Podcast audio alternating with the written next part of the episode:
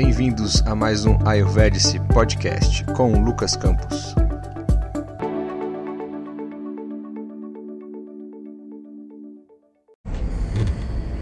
Olá, Namastê para todos. Eu sou a Mariana, aqui do Mani Yoga, e hoje a gente veio fazer a live, a nossa, o nosso encontro mensal do Jornada ao Ayurveda com o nosso amigo convidado Lucas Campos. Eu vou aproveitar antes de dele chegar ao nosso canal, convidar vocês todos a conhecer o nosso canal no YouTube, humanyoga.com.br e a conhecer também o nosso site de práticas online, é, escola.com.br, escola.professoresdeyoga.com.br. Lá você pode ver é, acessar as nossas práticas é, gravadas e também participar das nossas lives que ocorrem de terça e quinta às 19 e às 20h30. E o Lucas já chegou, vou aceitar aqui para ele. Só aguardando a solicitação dele para começar a nossa live. Oi, Mainá. Legal. Trans... Thaís, bem-vindas. Vamos ver vocês. Oi, Lucas. E aí, Mari? Beleza? Beleza.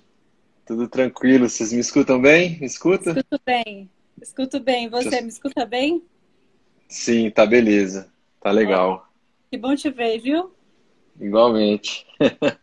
Tava dando algum recado aí pra turma? Ah, estou passando aqui do nosso, do nosso site de práticas online. Eu vou Legal. aproveitar, vou fixar aqui o seu contato. Fala aí para mim, Lucas, o seu número de telefone, porque agora não dá para eu sair da tela. Põe, pode pôr o contato arroba ayurvedic.net ou o Insta mesmo do Ayurvedic pelo direct message. É, Eu troco bastante ideia com as pessoas. Tá, beleza. Vou deixar fixado aqui, daqui das outras vezes eu não deixei, acho importante deixar. Tá? De boa. Lucas, o nosso tema hoje é um tema importante, né? É um tema importante. É um tema importante, é um tema de, de muitas pautas, Ayurvedic. Arroba. Ayurvedic. Isso. Peraí, deixa eu ver. É um como tema que às vezes é tabu também, né, Mário? Um pouco, né?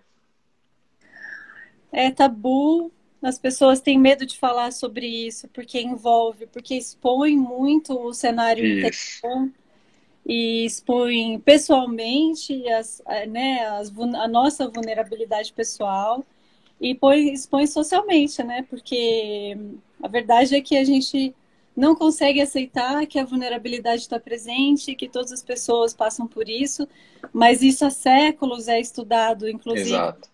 Né, pelo, eu fiz sociologia, então eu estudei muito Durkheim, e Durkheim vem falando sobre isso, né, desde aquela época e, enfim, não, não só sobre o suicídio, mas taxas, aliás, não só sobre depressão, mas taxas de suicídio, né, que decorrem desse processo depressivo num grau mais extremado. E então, Lucas, é isso. Eu acho que é um assunto que a gente precisa tratar, a gente precisa enxergar e a gente precisa conversar, reconhecer, saber quais são os processos. E isso tem tudo a ver com saúde. O Humani propõe uma proposta de cuidado né, físico, mas o Ayurveda vem como um complemento é, requintado, né, porque trabalha o ser mais integralmente, né, falando de aspectos do, de rotina num todo. E aí eu vou deixar de- você falar sobre o assunto. Eu só quero te perguntar uma coisa. Você quer que eu desabilite por enquanto os comentários?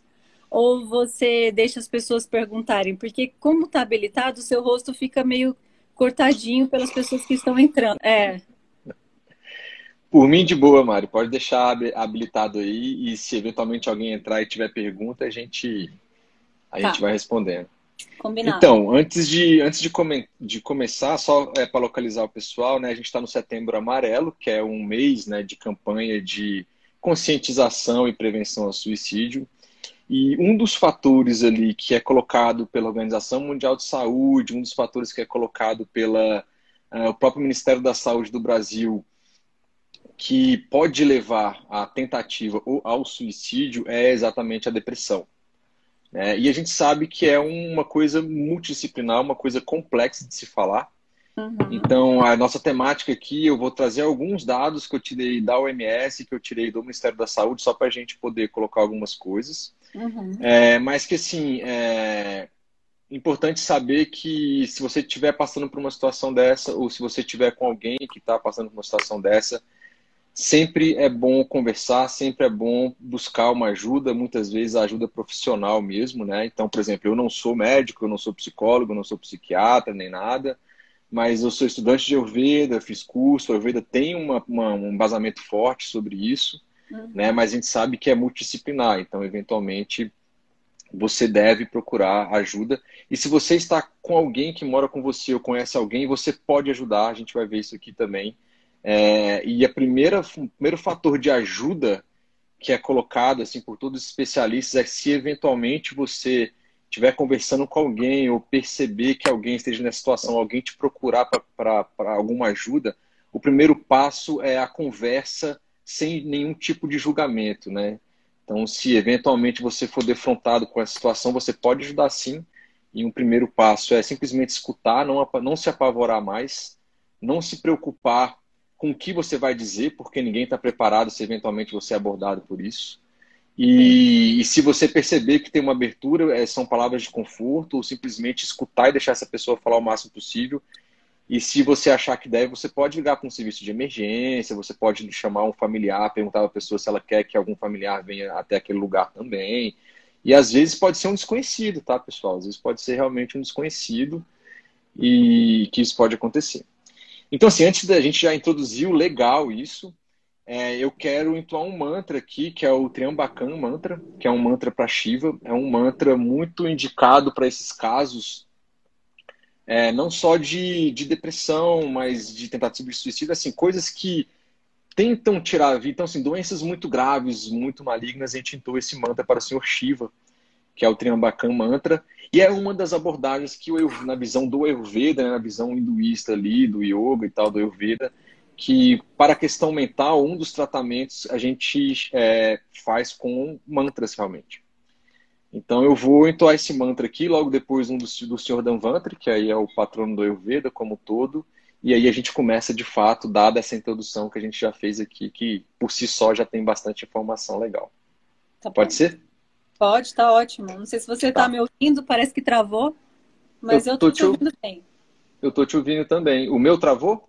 Não, não, parece que o meu travou, mas o seu tá, tá é. bem. Tá, mas eu tô te ouvindo sim. Então vamos lá. É, eu vou colocar minhas mãos em prana mudra, vou fechar meus olhos. O primeiro mantra vai ser o Triambakan e depois o do Danvantari, Danvantari Mantra.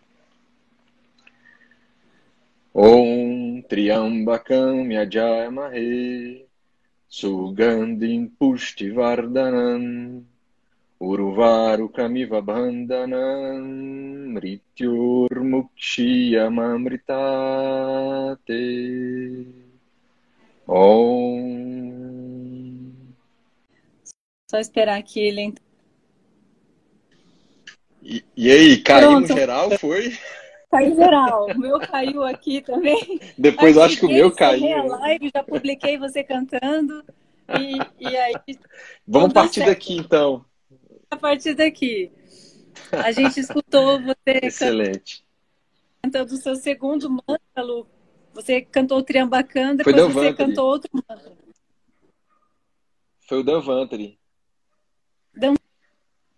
Danvantari, Foi. tá.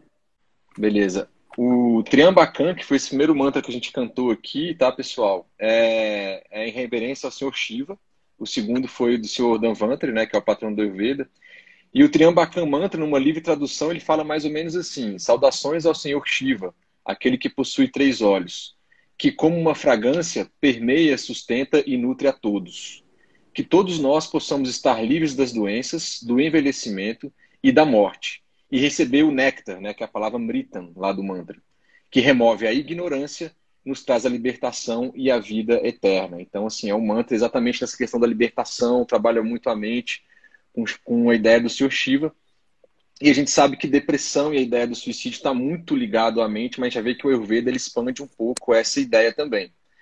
Mari, como a gente falou na introdução, uhum. tá? Eu trouxe algumas informações da cartilha do CVV, que é o Centro de Valorização da Vida, né? Que é uma ONG tá. que apoia muito, faz um trabalho muito rico e assim tem pontos de apoio pelo Brasil inteiro, recebe apoio do Ministério da, da, da Saúde, enfim.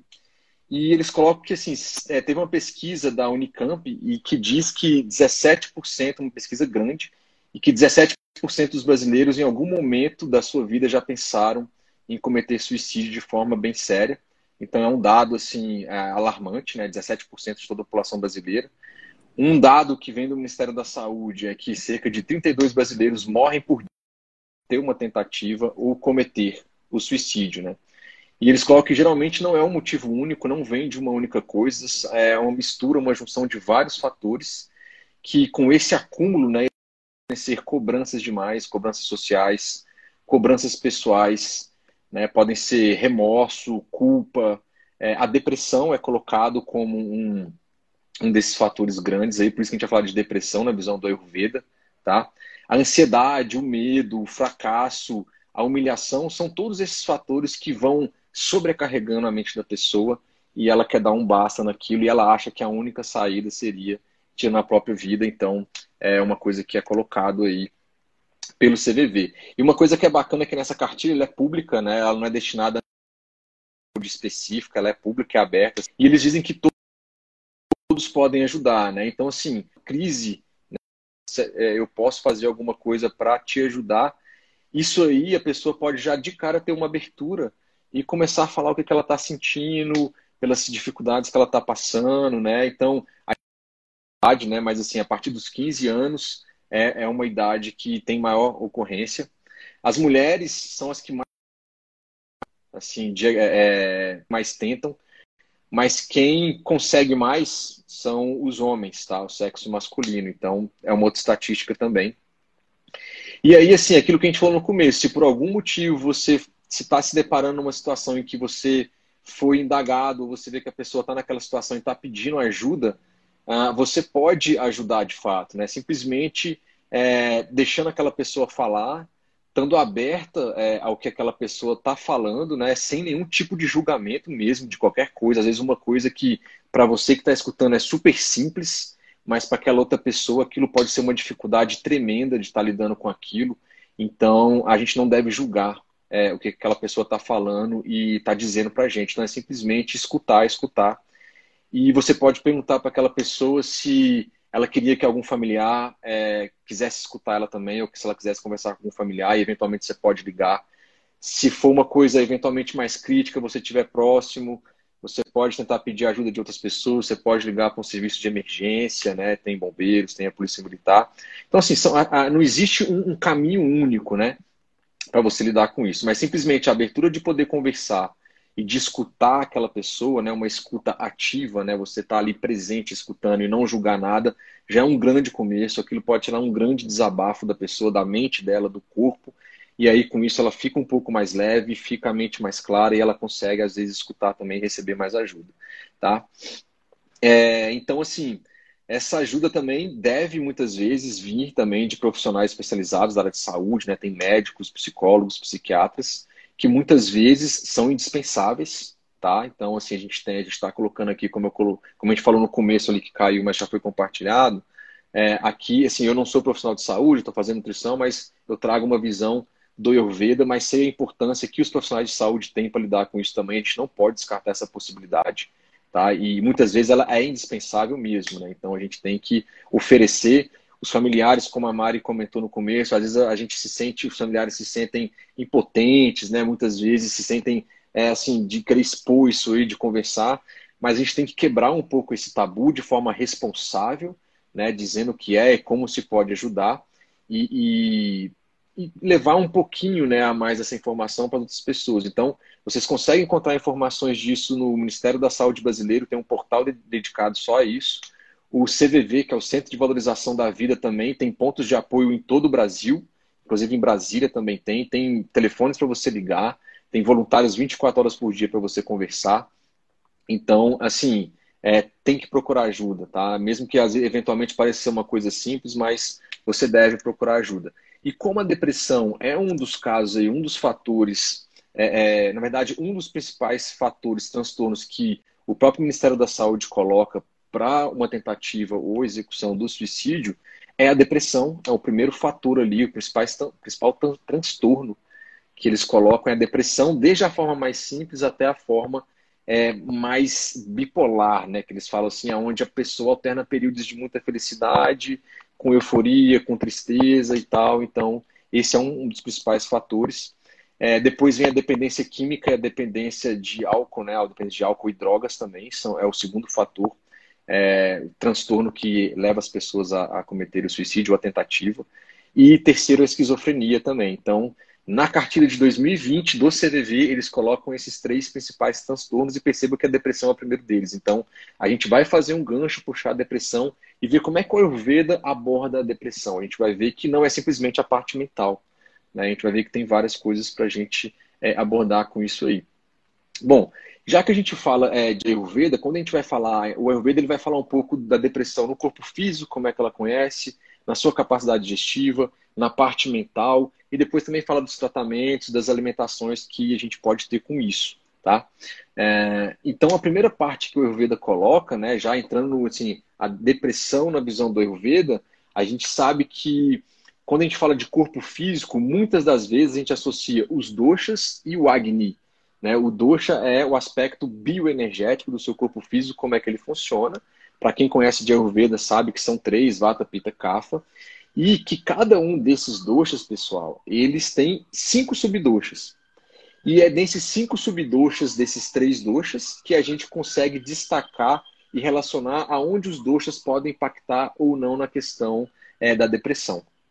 O primeiro deles é o, talvez o, um dos subdoxas mais importantes, que é o prana vayu, né, que é o prana vata. Então, o primeiro prana de vata, o primeiro é, subdoxa de vata é o prana. E ele gera motivação na vida, né? Ele gera o controle da mente. Então, se a gente imaginar que a nossa mente tem um canal, né, de fluxos de pensamentos, de emoções, é esse prana que vai coordenar é, essa questão de como seus pensamentos vão estar, né? Esse controle da mente no geral, né? Ele chama isso aqui de buddhidharana, né? Que é a retenção do intelecto, como você interpreta as coisas. E esse subdosha de vata, que é o prana vayu, tem uma correlação direta com o lobo pré-frontal frontal do cérebro. Né? E essa parte aí desse lobo pré-frontal é, na depressão leva muitas vezes a uma falta de autocontrole, muitas vezes leva a falta de memória, pouca iniciativa, tá? É, percepções inadequadas, ok? Então, assim, a parte de intelectual e retenção da memória fica prejudicada se essa parte do prana vayu ela tiver, ela tiver, assim, é, em desequilíbrio, tá? Então, é, um outro subdosha de vata que também impacta nisso é o subdosha que a gente chama de Udana Vayu, né? Então, ele está localizado na parte de garganta e do cérebro, né? E esse Udana Vayu, ele é muito útil quando a gente fala, pessoal, na questão de trazer energia para a gente, hora deixar a nossa a pessoa pode ficar meio desorientada, pode perder o controle da mente. Então, a gente sabe que apesar dos doshas é, falar do corpo físico, eles têm um aspecto, um aspecto mental também, que eles vão impactar nesse aspecto mental, tá bom? Depois a gente tem um, um outro subdosha de, de vata, perceba que a gente vai ter três subdoshas de vata que impactam aí na depressão. Né? Então, acho que talvez é o subdosha, é o, o, o dosha que mais tem um impacto aí é, com relação à depressão. Então, o, o, o outro subdosha aqui é o Viana Vayu, que, né, que na parte mental ele tem uma ligação com essa estabilidade da mente também, é, fazendo um vínculo ali com o Prana Vayu. E ah, eu acho que parece que a Mari vai precisar encerrar de novo e, e voltar.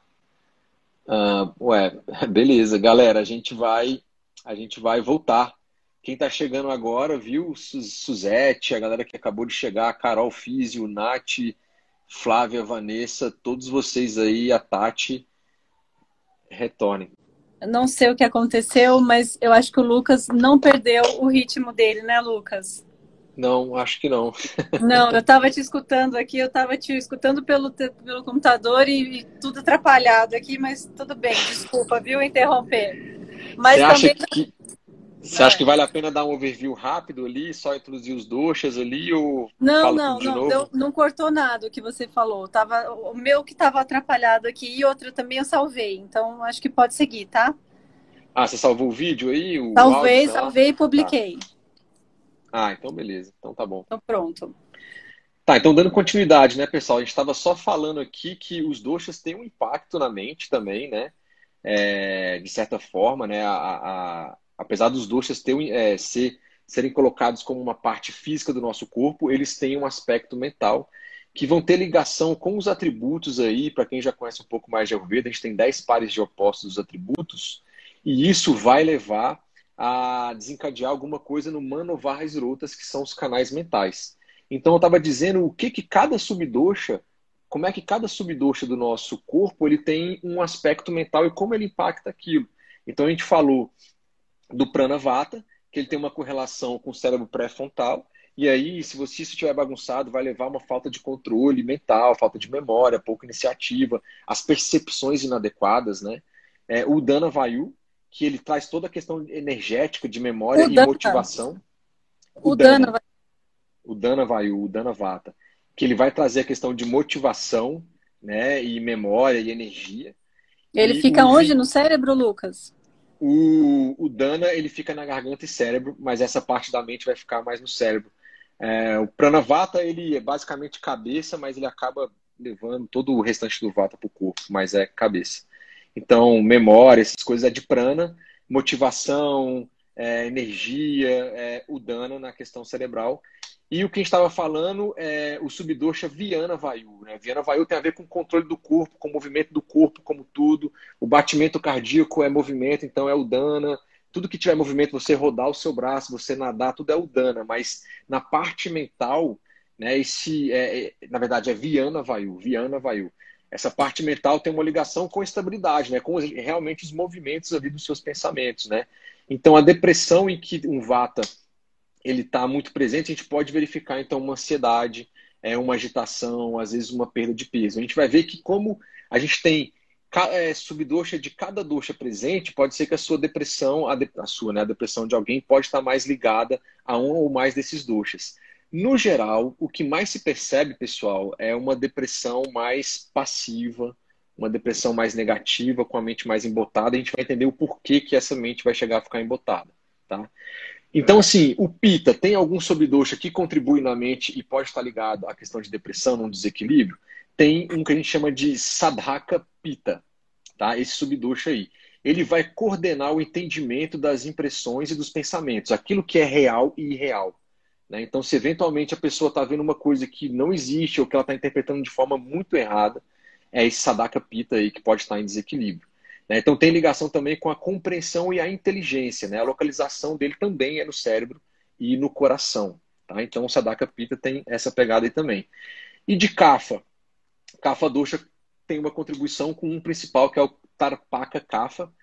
A gente está fazendo, eu já publiquei um podcast onde eu já falei dos cinco subdoxas de Vata, já falei dos cinco subdoxas de Pita. E eu estou falando de Tarpaca Cafa aqui, mas o nosso podcast, depois desse aqui que eu vou pegar a gravação e fazer um podcast, a gente vai falar dos cinco subdoxas de Cafa, tá? Só abrindo um parênteses também, tá, Mari? A gente tem hum. dois episódios que eu gravei em setembro do ano passado, é, falando também sobre depressão, tá? É, e com alguns outros dados, se as pessoas quiserem complementar, porque lá eu falei mais de uma hora e quarenta, foram quase duas horas. Aqui a gente não vai ter todo esse time, então eu peguei as principais partes para trazer aqui nesse nosso bate-papo e, eventualmente, se as pessoas tiverem dúvidas, a gente conversar depois no final. Bom, então é o, o Tarpaca Kafa, é o subdoxa de Kafa que está ligado com, com essa questão também da mente, né? Ele é localizado na cabeça Tarpaca. e tem a correspondência, é, Tarpaca, tem a correspondência com o líquido cefalo-raquidiano, né? Que então ele vai proteger toda a questão, é, vai proteger e lubrificar, né? A questão, todo o nosso cérebro e o sistema nervoso também. E na parte é. mental, é ele que é responsável pela memória, o contentamento, a paciência e a autoestima. Então perceba que se a pessoa está sem autoestima, estou falando de estar paca cafa, um exemplo, se a pessoa lá do pita, a pessoa ela tá com é, é, a inteligência dela embotada, ela não está percebendo o que é real, o que não é irreal, né? Se na questão do vata ela está muito ansiosa, muito agitada, você pode ter aí eventualmente todos esses desequilíbrios desses três subdoxas pode levar a um desequilíbrio aí e pode levar a uma depressão, tá? Então, na parte dos doxas, diga, Mari. Eu ia te perguntar, eu li uma matéria há pouco tempo do Mark Schutz e ele fala que o, os desequilíbrios de depressão começam no Vata, sim, claro, depois vai para o Pita. E quando ele alcança o Kapha, geralmente está ligado à ama e instalado no colo e isso se distribui pelo corpo. Né? Então, eu só queria saber sobre isso, porque você falou de outros aspectos que eu desconhecia em absoluto né? Uhum. Inclusive do PITA, da coordenação da interpretação, que é interessantíssimo. Mas eu queria falar, porque você está falando do aspecto neurológico, né? De produção de hormônio e o aspecto neurológico, de sinapse e sintaxes. Mas o, ele fala sobre uma intoxicação é, física. São coisas distintas, é isso? É, são, são distintas ou não são? A gente, a gente vai chegar é, lá no, no Agni, mas eu já vou responder então de cara tem, ele tem toda a razão, mas a gente sempre tem que lembrar o seguinte, tá, pessoal? Se é, a gente começou falando da mente aqui mais, né? Dos doxas impactando a mente, tá bom? Mas quando ele fala que eu tenho geração de ama, quando eu falo que eu tenho geração de ama, eu tenho desequilíbrio do meu Agni. O que, que é Agni, para quem não conhece? É a sua capacidade digestiva e metabólica. Quando você come alguma coisa, o seu corpo vai quebrar aquilo, ácidos, etc., quebra aquilo, estômago, e aí vai lá para os intestinos, e aí você tem as absorções, as eliminações. Mas o AMA é quando você não tem uma capacidade de metabolizar e digerir aquilo que você comeu. Existe um conceito de AMA mental também, mas a gente não vai entrar nesse aspecto. Então, falando desse ponto que você tocou, Mari, que assim, o que que gera AMA? O que gera AMA é desequilíbrio dessa sua capacidade digestiva e metabólica. O seu acne ele pode estar em quatro estados, sua capacidade digestiva e metabólica. Depois eu vou chegar ao como isso impacta na mente, como isso vai chegar na mente, tá? Falando na visão do Ayurveda, tá, pessoal? A gente sabe tá. que na neurociência, na nutrição, eles também já mapearam essa correlação, tanto é que a parte gastrointestinal é considerada como o segundo cérebro, né? Então Sim. tem células tão, assim, tão capazes ou talvez até melhores do que o nosso cérebro, mas tem uma interconexão aí o que, que acontece? Seu, se sua capacidade digestiva e metabólica ela pode estar tá muito alta, ela pode estar tá muito baixa, ou ela pode estar tá variando de muito alta e muito baixa. Nenhum desses três aspectos vai ser importante, vai ser, vai ser bom para você. E quando você. E o quarto estágio do seu Agni, da sua capacidade digestiva e metabólica, é quando ele está em equilíbrio. Você consegue comer alguma coisa, você digere bem aquela coisa, absorve bem, aquilo vai nutrir os seus tecidos, tá? E aquilo que você não precisar mais, o seu corpo vai simplesmente eliminar, fezes, urina, né? Inclusive nas mulheres aí a menstruação, o que vocês comem impacta na menstruação, isso também cientificamente já é mais do que é sabido. Então, se você não está com seu AG estável, né? Ou seja, ele em equilíbrio, né? É, ele vai gerar ama. Então, se ele está muito alto, ou seja, você pode ter uma queimação, por exemplo. Se você estiver tendo. Quem tem gastrite está gerando ama, porque está torrando a comida, não está digerindo. Quem tem um Agni muito baixo, Mandagni, você não consegue digerir nada, fica aquela coisa parada e fica prostada aqui no seu estômago, você fica sentindo peso, às vezes né, a cabeça fica pesada também. Isso também não está sendo digerido. E se tem hora que você digere demais ou não digere nada, digere demais ou não digere nada, você fica variando nesses dois. Então tudo isso gera ama. Aí sim, Mari, se você fica com ama depositado aqui no seu estômago por muito tempo, o seu corpo vai dar vazão para isso de alguma forma. Você tem o sistema circulatório, você tem os seus intestinos que você absorve, corrente sanguínea, e aí tem todo um ciclo de, dos sete tecidos no Ayurveda, onde ele vai distribuir esse ama para o seu corpo. Tá? Hum. E aí eu tenho esse aspecto físico. Só que a gente tem que lembrar que é, o Agni ele tem uma íntima relação com a sua mente, tá? Por meio de um canal que a gente chama de Manovara Esrotas, o canal da mente. O nosso corpo tem vários esrotas, vários tipos de canais. Um desses canais é o canal de que você tem, né? É o, é o, o desde a sua boca até o ânus, que também é, é Ana, Ana Varras Rota, eu acho, salvo engano é o nome, que tudo que você come e passa pelo corpo até sair pelo ânus ou pelas urinas, por exemplo. Um desses canais é o Manovarras Rotas, que é o canal da mente. E aí, quando ele fala que o seu Agni está muito alto, ele tem atributos ali que vai deixar a sua mente, por exemplo, mais raivosa, mais nervosa. Se você tem uma comida que pesou demais, aquilo traz sono, traz uma coisa que a gente chama de uma mente mais pesada, tamássica, foi porque os indicativos da sua comida por meio dos atributos andou por esse canal da mente e impactou nela. Então, assim, a pessoa come demais, ela vai dormir. Quer dizer que a mente ficou embotada, ficou pesada e o corpo precisou de energia para digerir aquilo. Não quer dizer que ela entrou em depressão, mas ela ficou embotada. Se esse ama ele começa a circular demais e depositar ali, e devido ao Agni, esse Agni vai levar características mentais também metabolizar.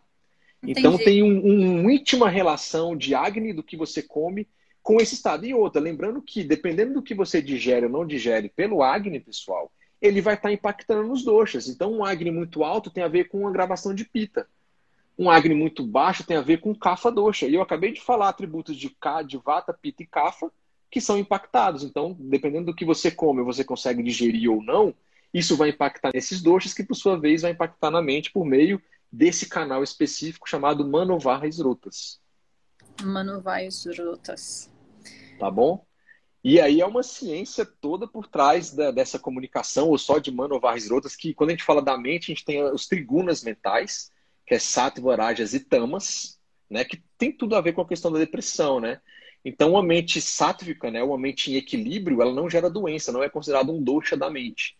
Agora, rajas e tamas é considerado doshas da mente porque eles deturpam a mente, eles destroem a sua mente. Assim como tem um sloka no, no Charaka Samhita, no, no Sushruta, que fala que os doshas em equilíbrio é vida e vai manter o seu corpo, e eles em equilíbrio vai destruir o seu corpo e sua vida, a mesma ideia para os doshas da mente. Então a gente tem três doshas do corpo, Vata, Pitta, Kapha, dois doshas da mente, que é Rajas e Tamas. Sattva não é dosha, é uma guna mental positiva que vai trazer o equilíbrio.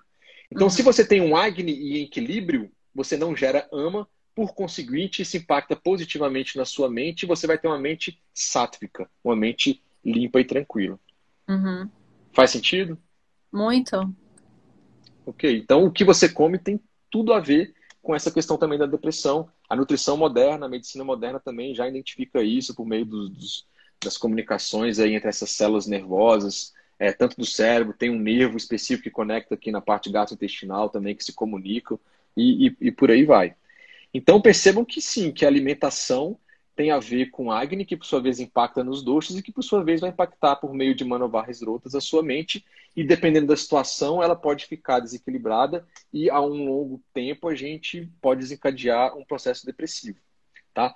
O que eu tenho que abrir um parênteses, né, Mário? Porque as pessoas muitas vezes falam, ah, mas é, eu tenho... É porque as pessoas muitas vezes falam assim, ah, como é que isso aparece, né? Como é que a doença no geral aparece? Ela aparece por acúmulo, né, pessoal? Por acúmulo. Um dia você tem uma queimação, ou um dia você tem constipação, aí passa, é, sei lá, você acostuma a ter, sei lá, tô pegando um exemplo qualquer, ter constipação, que constipação tem muita, pode ter muito a ver com vata, pode ter muito a ver com mandagni também. Aquela comida mais pesada que você não digere. E passa um ano, passa dois anos, passa três anos, e você não digere essa comida e está gerando ama, e para você virou normal ter constipação, porque a pessoa do seu lado fala que tem também, e você escutou que outra pessoa também tem e que isso é normal, mas não é, tá gerando muito ama. E chega um momento que o seu corpo fala, cara, eu tenho que dar vazão de alguma forma para isso. Né? Então é onde isso vai se espalhar pelo seu corpo e dependendo dos seus doxas em desequilíbrio, é que ele vai se depositar em determinados sítios. E se a pessoa tem eventualmente um desequilíbrio mais para vata, pode ter aqueles impactos de vata na mente, ou de pita na mente, ou dos três doxas na mente. Tá? Então é um acúmulo. Né? Então, assim, o que você pode fazer, que a Ayurveda fala, é se apareceu um início de alguma coisa, você tem que tratar imediatamente ao máximo para aquilo nunca mais aparecer e não deixar acumular. São seis estágios da doença, pessoal. É, vai ter um podcast, inclusive, só sobre isso. Então, não é de um dia para o outro. Não é de um dia para o outro. Né? E a gente tem que lembrar também que a depressão, muitas vezes, as pessoas acham que é só na parte mental, mas não, tem a parte física. Se você eventualmente perde um membro, sei lá, num acidente, uma pessoa perdeu um membro, né? foi algo físico que está impactando na vida daquela pessoa, infelizmente, e ela não consegue lidar com isso, talvez. Isso pode gerar um processo, de, é, é, é um processo depressivo, né? porque ela não está não tá interpretando bem o que está acontecendo, ou ela não aceitou bem o que está acontecendo. Né? Se a gente pegar que essa não aceitação tem a ver um pouco com pita ali, da inteligência, da percepção da realidade, de trabalhar toda essa questão. Né? Então, por isso que o Ayurveda versa muito sobre a depressão em todos os sentidos, né? Mente, o corpo e da alma, a gente vai falar daqui a pouco também, né? Então, isso é, é muito interessante. Então a gente já falou, inclusive, das trigunas, Mari, que é exatamente os doxas mentais, né? Estava previsto falar aqui também, né? Então, por meio desses atributos, só para a gente entender, quando você come alguma coisa, isso vai ser digerido e isso vai pelos tecidos do nosso corpo, que são sete, que eles vão ser nutridos, né? Por meio desses canais. E um desses canais é o canal sutil, que é o da mente, que tem tudo a ver com, com esses subdoxas de pita, né? Então, toda a questão de impressões, de pensamentos né, corretos, o discernimento do que é certo, do que é errado, né, a motivação, a memória, a autoestima, a paciência, estão ligados a esses doxas e por meio daqueles gatilhos, desses atributos, das coisas que acontecem em nossas vidas, eles podem impactar esses três subdoxas e impactar a mente aí com certeza, né? Só lembrando, né, pessoal, o Lucas falou de rajas e tamas, o que, que, que é isso na mente de fato? Só para a gente ter uma ideia, é, Rajas está muito ligado aos atributos de movimento e atividade. Né? Quando eu falo atributo, a gente, a gente fala que são 10 pares de atributos, são características que a gente tem hum. nos corpo, no nosso corpo, na nossa mente, é, nos alimentos, em qualquer lugar a gente pode ver esses atributos. Então, assim, se a pessoa tem uma mente com muito movimento, faz muita atividade, e aquilo gera um overburning nela, a gente fala que a mente está arajástica. É uma mente que não para, né? E assim, a gente tem que ter um momento de pausa para colocar as coisas em ordem. E a gente tem hoje em dia um estímulo externo muito grande para que a gente possa produzir cada vez mais, ler cada vez mais, pensar cada vez mais, ter opinião sobre tudo cada vez mais, né? E isso gera é, uma mente muito rajástica, que a gente fala, essa mente muito agitada. E o conceito de tamas, que é um outro dosha mental, rajas é um dosha da mente e tamas é o outro dosha mental, está muito ligado com o atributo de inatividade, uma mente mais parada, tá? Então, eventualmente, o ter Rajas sempre vai ser ruim? Se você tiver um Rajas, que ele, que exatamente, a resposta é não. Se você tiver um Rajas e que você tem movimento, mas assim, tem boas ideias, você sabe usar aquilo com equilíbrio, sabe o momento de parar, aquilo vai ser ótimo. Para você dormir, por exemplo, à noite, o Rajas sai da mente, né? Esse movimento sai e o Tamas vem chegando, vai dando aquele peso e você dorme. Então é o Tamas positivo, vamos dizer assim. Tá? Ele vai gerar um pouco de Tamas, vai agravar é, a sua mente, na verdade, fazer com que você durma e tem todo o processo positivo do sono. Tá? Inclusive, eu já adianto que cerca de 20% das pessoas que têm depressão, elas têm insônia. E 17% das pessoas que têm insônia têm uma tendência a ter depressão, dada a importância do sono é, na prevenção ou no tratamento também é, da prevenção, da depressão. Tá?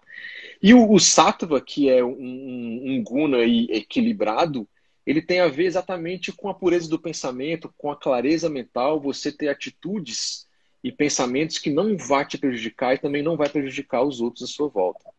Né? Então a gente fala que os santos, os grandes mestres, as pessoas equilibradas, elas conseguem, mesmo dentro do caos, distinguir o que é real do que é irreal e ter uma clareza muito boa e tomar as atitudes que são corretas e necessárias para aquelas situações.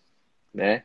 Então, é, no geral, a gente percebe que a depressão, na visão do Ayurveda, ela começa com muita agitação.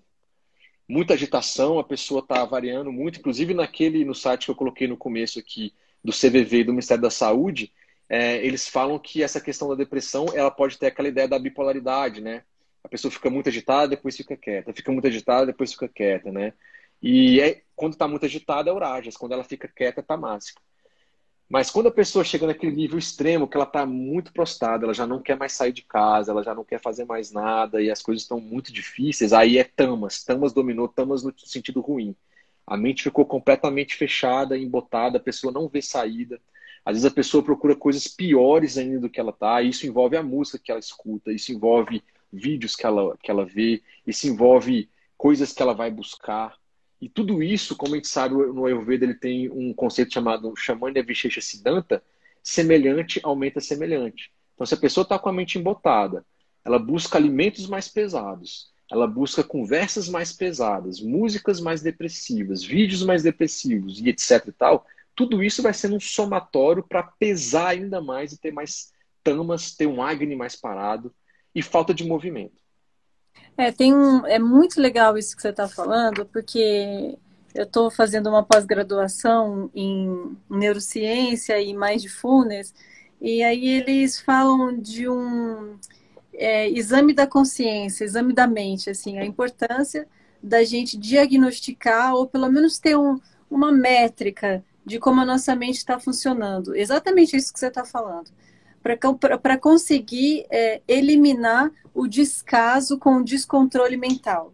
Então, porque a gente sabe que, o, que, que a depressão, que você começou falando, vem de desequilíbrio hormonal ou de sinapse cerebral.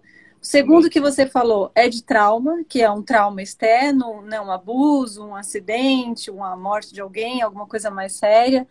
Depois vem os traumas, as coisas externas que você não citou, mas eu tenho certeza que você ia falar alguma coisa, que são coisas, às vezes família, às vezes trabalho, pessoas enfim, é, nem sempre o problema é a gente também, porque senão fica Sim. parecendo que tudo é a gente, mas o mundo realmente tem pessoas que são desequilibradas e que tornam o nosso dia também desequilibrado. Isso é uma realidade.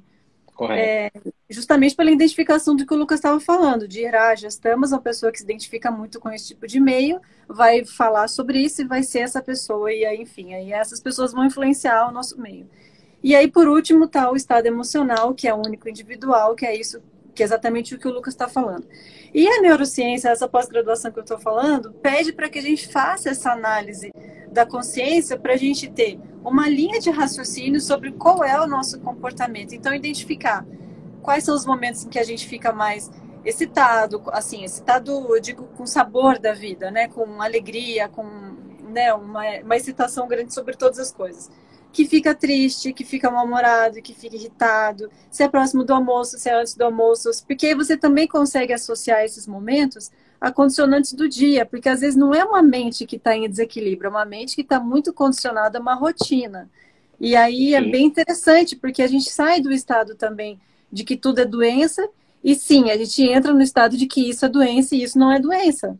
E aí a gente começa a analisar. Eu só estou te interrompendo nesse ponto, porque às vezes pergunta, pô, a gente consegue ler o que é, é, quais são os sintomas da depressão e o que levam ao suicídio, mas a gente não consegue perceber que às vezes é fácil fazer um diagnóstico, entre aspas, é, quando a gente tem essa métrica, quando a gente tem indicadores de desequilíbrio. Ah, minha mente estava funcionando assim, aí na quarentena ela ficou assim, depois ela ficou assim, depois ela voltou. Mas a gente precisa saber quais são os pensamentos que estão vindo à tona.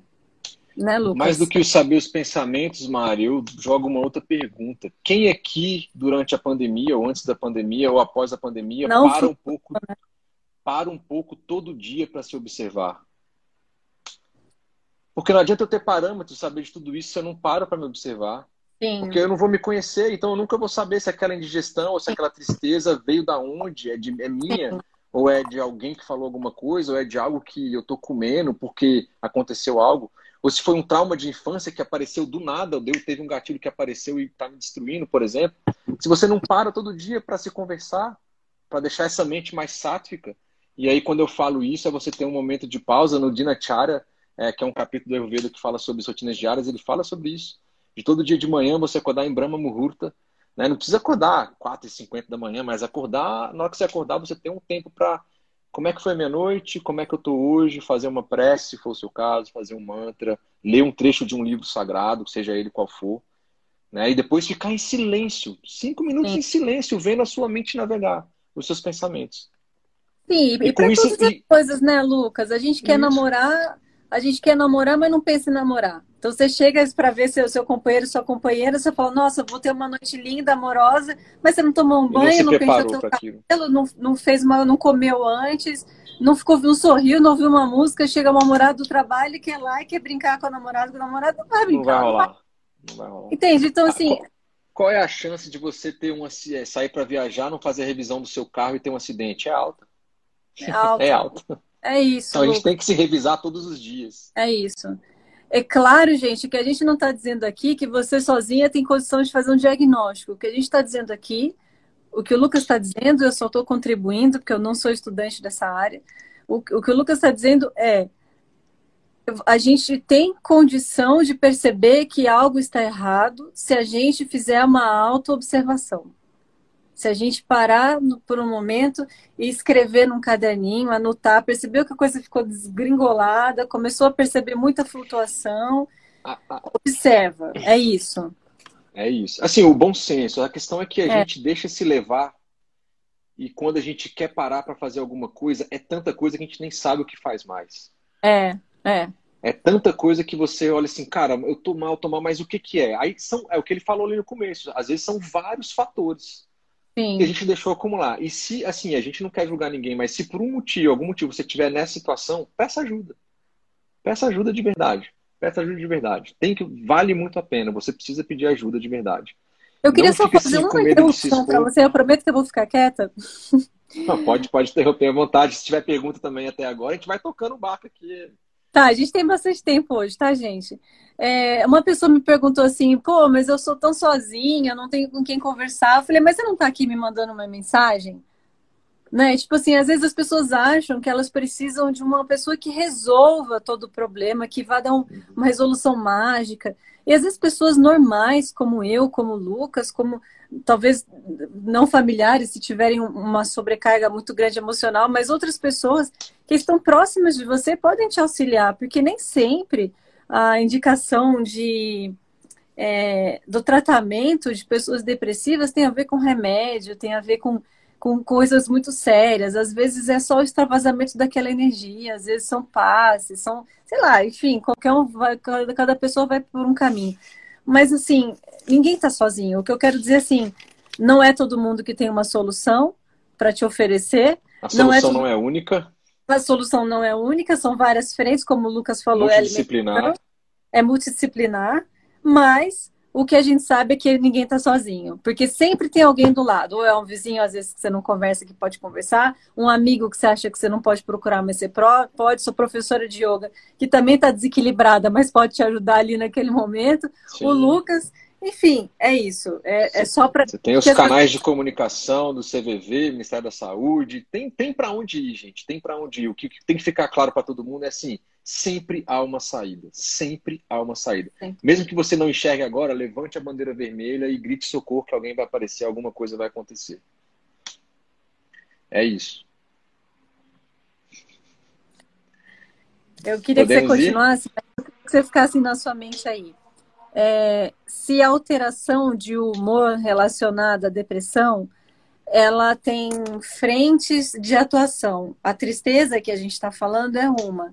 Mas eu queria saber sobre se a irritação também é um sintoma de depressão, essa variação grosseira, assim, mais rajásica, mais tamásica é uma variação, e aí eu não estou falando de cafa, estou falando de uma reação de pita, e eu estou falando, e eu também quero saber se processos é, de irritabilidade tipo estomacal, mas mais do que isso, de pele, tipo é, alergias, reações corporais, se, se também isso é sintoma de depressão. É, então, vamos lá. É, nunca. É, os sintomas de depressão eles são mais variados, né? eles são muito, muito variáveis. Como eu citei um pouquinho, sim, você pode ter aspectos de. Quando você fala de irritabilidade ou, sei lá, uma coisa gastrointestinal, gente está falando na visão do Ayurveda de Agni, de processo digestivo, e a gente sabe que um Agni muito alto ele vai impactar no Pita, né, no Pita Dosha, e aí a gente pode trazer aquele subdosha lá que aí pode impactar e deixar a pessoa, sei lá, com muita raiva, ela pode cometer, fazer algum ato. Sei lá, vou pegar um exemplo de uma fechada de um carro, de um outro num trânsito, e que uma pessoa simplesmente sai, atira na outra e mata. Aquela pessoa ficou cega, alguns doxas dela ali da, da mente foi tão. Ninguém nem encostou nela, mas o ato de um carro, algo físico, fechar ela, ela ficou cega, teve um ataque de raiva, um ataque de raiva é um nível de pita totalmente desequilibrado em rajas, e ela cometeu alguma coisa. Aquilo por si só, aquilo por si só não vai ser uma depressão, mas o que vai vir depois daquilo, né? Ou se você também está com uma, algum problema lá por trás e você sempre responde com irritabilidade, pode ser um indício que você está com um problema maior e é a forma que você está lidando com isso. Então, daqueles três, daqueles três doxas, qual é o que está aparecendo mais ali? Então, na visão do Ayurveda, a gente dá uma olhada nessa parte, uma olhada também é, nos doxas mentais. Entendeu? Então pode Entendi. ser um indicativo. Irritabilidade pode ser um indicativo de uma depressão. A pessoa está com algum problema que não consegue resolver e sempre devolve com patada, sempre com patada. O que não quer dizer que toda irritabilidade é depressão. Tem que ser Entendi. analisado todo um outro contexto também, mas pode ser. Acho que você perguntou alguma outra coisa que me fugiu. É alergia. É, então, a alergia já é um processo aí que a gente está falando do, do tecido, né? Do raça dato e do racta dato que tem a ver com acne também, e isso foi passado uma má, é, uma má digestão para o tecido seguinte, então depois você digere o jataragni no estômago, ali vai para o intestino, depois sai para a corrente sanguínea, ali já vai ser mais uma percepção talvez alérgica de pele pelo que você está comendo. E como isso é um indício de que seu acne não está bom, como a gente falou, se esse Agni não está bom, ele pode impactar em algum desses doxas, em alguns tecidos, e pode subir para a mente por meio de manovarras outras, impactar a mente. Então, pode ser, a pessoa está num processo mental ali muito ruim, muito depressivo, e aquilo está negativado, na hora que ela come alguma coisa, não consegue digerir bem, ou comeu alguma coisa que realmente ela não conseguiria digerir, e vai impactar ali na pele dela nessa forma. Então, uma atitude mental nas escolhas do alimento também vai impactar no seu acne, como isso vai refletir na pele, por exemplo, ou nas fezes, ou em várias outras coisas. Os olhos também, a gente consegue ver vata gravado no olho, pita na língua, cafa. Então a gente consegue ver vários indícios de problemas digestivos e a partir daí a gente vai analisar a mente da pessoa e ver se tem alguma coisa a mais. Entendi. Então é um diagnóstico múltiplo, né? Assim, não só dentro do Ayurveda, mas é, é, isso. Uma coisa que a gente precisa falar, Mari, que a gente já comentou aí, é uma coisa que no Ayurveda a gente chama de bala sattva, que é o quê? Força mental. Né? Como é que as pessoas têm força mental? Se você, inclusive, é, eu recomendo aqui, não tem muito a ver com isso, mas tem um documentário que saiu no Netflix que chama O Dilema das Redes. Ah, acho que todo tá, mundo... tá bem em voga agora, né? Eu, eu, assisti bem no começo, e assim, eu trabalho com computação, eu, fa... eu, eu programo softwares, eu sei o que eles estão falando lá por trás, e assim, é algo perigoso ali, tá? E aquilo está impactando na mente das pessoas. Né? Se você fizer um uso errado aí das redes sociais, de várias outras coisas que estão acontecendo, isso está impactando na sua percepção mental, na sua saúde mental. Como você está digerindo essas informações, ou como os algoritmos estão te induzindo a isso também. Tá? Então, o que é bala sattva? Só voltando aqui para o nosso contexto. No Charaka Samhita, é dito que uma vida saudável, a gente já falou isso, é a junção do corpo físico, dos órgãos do sentido, da nossa mente e da nossa alma. E aí, quando a gente fala de mente aqui, que tem um pouco a ver com a depressão, a gente tem uma correlação de resiliência mental que a gente chama de bala sattva. E aí lá no Charaka Samhita ele diz assim que as pessoas podem ter uma força mental muito forte, que eles chamam de pravara, uma pessoa com força mental normal, né, que a gente chama de madhyama, e aí a vara, as pessoas que têm pouca força mental. O né? que, que, é a força então, mental? Pessoas... Força mental é a capacidade de você lidar com as situações da vida. Hum. Então, por exemplo, você pode chegar para alguém e falar assim: putz, aquela pessoa resolve 10 problemas num dia e ela tá de boa, mano. Se fosse eu, acho que eu não aguentaria aquele rojão. Sacou? E tem gente que, sei lá, ah, sei lá, cortou o braço e aquilo virou um mega problema para ela. Então, Entendi. isso é força mental, é resiliência mental. Como você Entendi. consegue suportar as adversidades da vida e lidar Entendi. com isso? Então, tem pessoas que têm muita resiliência mental, tem pessoas que têm resiliências mentais mediana e pessoa que tem resiliência mental é, bem fraca. Tá? E aí, no Charaka Samhita, ele diz que essas pessoas que têm resiliência mental mais baixa são as que podem ser acometidas e sofrer mais aspectos é, mentais e ficar com a mente mais fraca e aí desequilibrar os doxas da mente, consequentemente fazer mais escolhas alimentares e comer errado e vir esse ciclo vicioso e não dorme Isso direito. não tem nada a ver com doxa, isso tem a ver com um aspecto, sei lá, de nascença sei lá. Isso não, não, isso você se você adquire, tem a ver com se você tem um Agni muito bom na visão do Ayurveda, você tem é, uma força mental muito boa, um bala oh, muito bom. Interessante. Tá? E aí ele cita também que pessoas covardes, pessoas que enganam as outras, as pessoas que, que, que, que causam ou seja, pessoas que usam a mente para fins ruins para ela ou para outras, elas automaticamente começam a cair nessa vala de pessoas com pouca resiliência mental.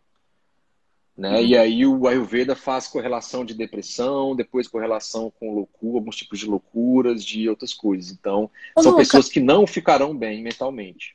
No Ayurveda, quando ele fala disso, dessa resiliência, é, por acaso eles citam a interferência espiritual?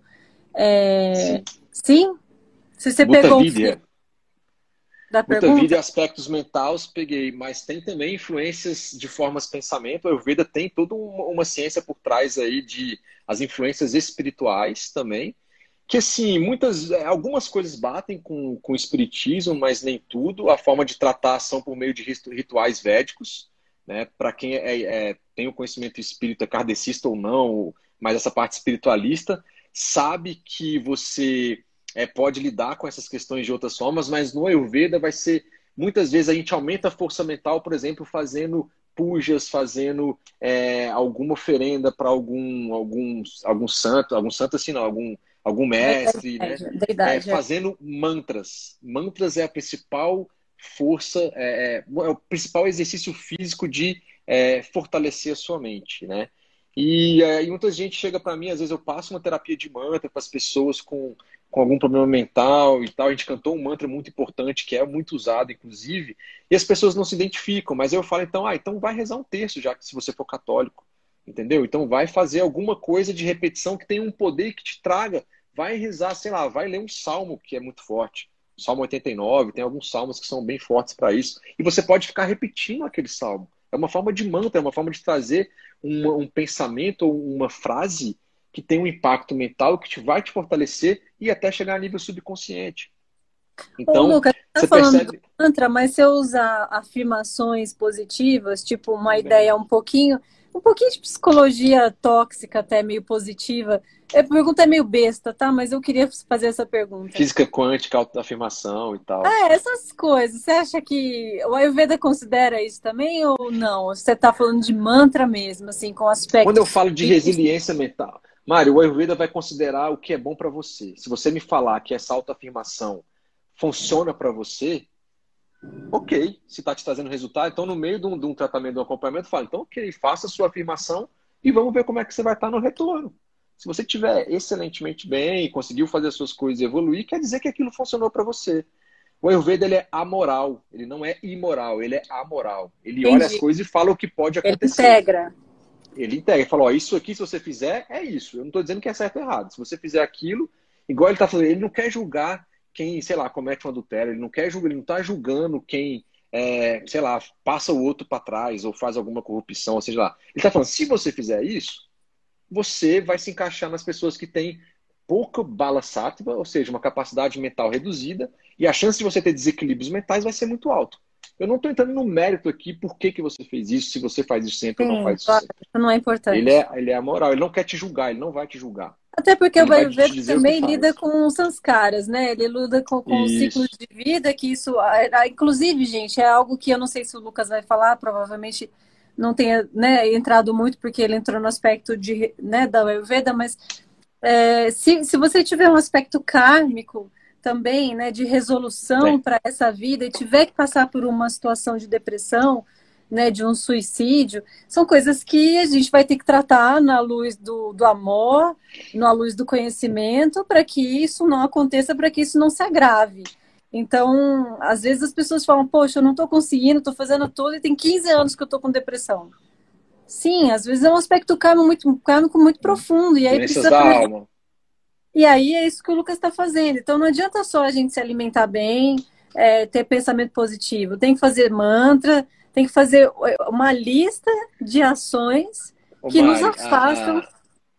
A, a, Zélia colocou um pouco para cima, assim, pelo que eu entendi, eu preciso de uma mudança de vida. Sim, viu, Zélia? Sim, Muitas exatamente. vezes é uma mudança de vida completa que não é fácil, você vai precisar de apoio de várias pessoas e use essas pessoas a seu favor no bom sentido. Isso que você falou, Mari, é importante. As doenças kármicas entram na questão da depressão? Sim. Só que antes, eu sempre falo, antes de você achar que algo é kármico, que é de uma encarnação Sim, passada ou alguma, é. você vai olhar bem a sua alimentação, você vai olhar bem o seu sono, você vai olhar bem as suas relações de vida, de trabalho, você vai ver como é que está o seu Agni, você vai ver tudo isso aí, se tudo isso, você vai ver se você faz atividade física, atividade física é comprovadamente, já pela ciência, dito que se você faz atividade física, isso ajuda no processo de recuperação da depressão, inclusive. Sim. Então, se tudo isso está em dia com você, e a coisa ainda não anda, e não anda, e não anda, eu dou um joinha para você ver a parte kármica, a parte sutil, a parte espiritual. Que aí, é, no nosso país, a gente tem uma abordagem, o Ayurveda, o Ayurveda também tem toda uma abordagem em cima disso. Então, sim, Zélia, a mudança de estilo de vida. E se a gente olhar assim, é difícil quando é, se a pessoa passa por isso, mas se você percebe que isso foi um gatilho para você melhorar a sua vida, aquela depressão foi positiva, entre aspas, se você conseguiu mudar o seu estilo de vida, se você percebeu, se você Ajustar, se ajudou, né? usou as pessoas ao seu lado para te ajudar e você saiu dessa. Mas o alerta sempre fica aceso. Tá? É, gente, é, então... é só uma questão, né? O Lucas falou sobre isso, mas é assim, ticou tudo, fez todas as tarefas que precisam ser feitas. A Manu tá aqui falando de atividade física, é, isso, melhorar o sono. É importantíssimo. Tem outras. Se, se tá ticando tudo e, e, ainda assim a coisa permanece. Eu só queria, eu não vou me ocupar muito desse assunto, mas o aspecto. Tem quantos minutos aí, Mari, já? Só para a gente ter e Não sei, mas a gente, mas a gente vai ah. continuar. Tudo bem para você, né? Por mim, sim. A gente, tá. a gente volta e termina. É tá importante tá esse tema. O aspecto kármico, gente, é uma, é, um, é uma tendência comportamental que você não consegue fugir. Você faz todas as coisas, todos os ajustes, todas as correções, e você sempre acaba indo pelo mesmo caminho. O aspecto kármico não é muito fácil de definir, apesar de eu ter tocado nesse assunto, eu só estou querendo pontuar que às vezes a coisa é muito profunda. O que não quer dizer que a gente precisa fazer, precisa deixar de fazer as coisas. Então, assim, se você está com um comportamento muito recorrente há 15, 20, 30 anos, essa é uma tendência do seu espírito, essa é uma tendência da sua alma. E eu não estou falando do espírito do espiritismo, eu estou falando do seu ser inteligente que precisa buscar a solução para aquela resolução egóica, para aquela resolução que, que precisa avançar, para o seu espírito avançar. E às vezes passar por uma depressão tem a ver com isso. Eu não estou validando a depressão, eu só estou dizendo que é preciso analisar sobre esse ponto de vista. Isso, preciso complementar o que você falou, Mari, porque pensando já, então, já que você levou por esse, a gente está levando por esse aspecto kármico também, que faz parte, na astrologia védica, né, as pessoas muitas vezes é, fazem um mapa astral védico, etc. e tal, e vê lá as tendências, algumas tendências boas, outras ruins, ou dificuldades que vão ter aí pela frente no seu mapa astral. E muitas vezes aquilo, pessoal, também não é um carimbo taxativo de que sua vida tem que ser aquilo, não. Complementando Nossa. a Mari, é, é. O karma é como se fosse um grande vetor, né? É como se fosse uma grande corda puxando essa sua vida para um lado, baseado em tendências e coisas que você fez no passado. É uma ciência reencarnacionista, né? O Ayurveda também fala um pouco disso. E que se você não quiser passar por isso, você tem que pegar essa corda e fazer um esforço gigantesco para você equilibrar e tirando isso aí da sua vida. Por isso que, que é tão difícil às vezes. Tem que pegar a, a, a, a é, exatamente, montar o cavalo, cavalo, pegar as rédeas e conduzir. É difícil pra caramba, mas o Ayurveda o tempo todo tá falando que não deixe é. a vida te levar à vontade. É. Tem momentos para pausa que tem que ter, que a gente falou, inclusive, que diariamente você deve fazer uma autoanálise, ter um tempo de silêncio, de meditar, etc. Que isso aí sendo feito todos os dias, você consegue ter uma grande capacidade mental de perceber essas coisas e fazer mudanças efetivas. Tá? Uh, Arlete perguntou se a mãe tem força mental forte, é normal os filhos terem força mental mediana?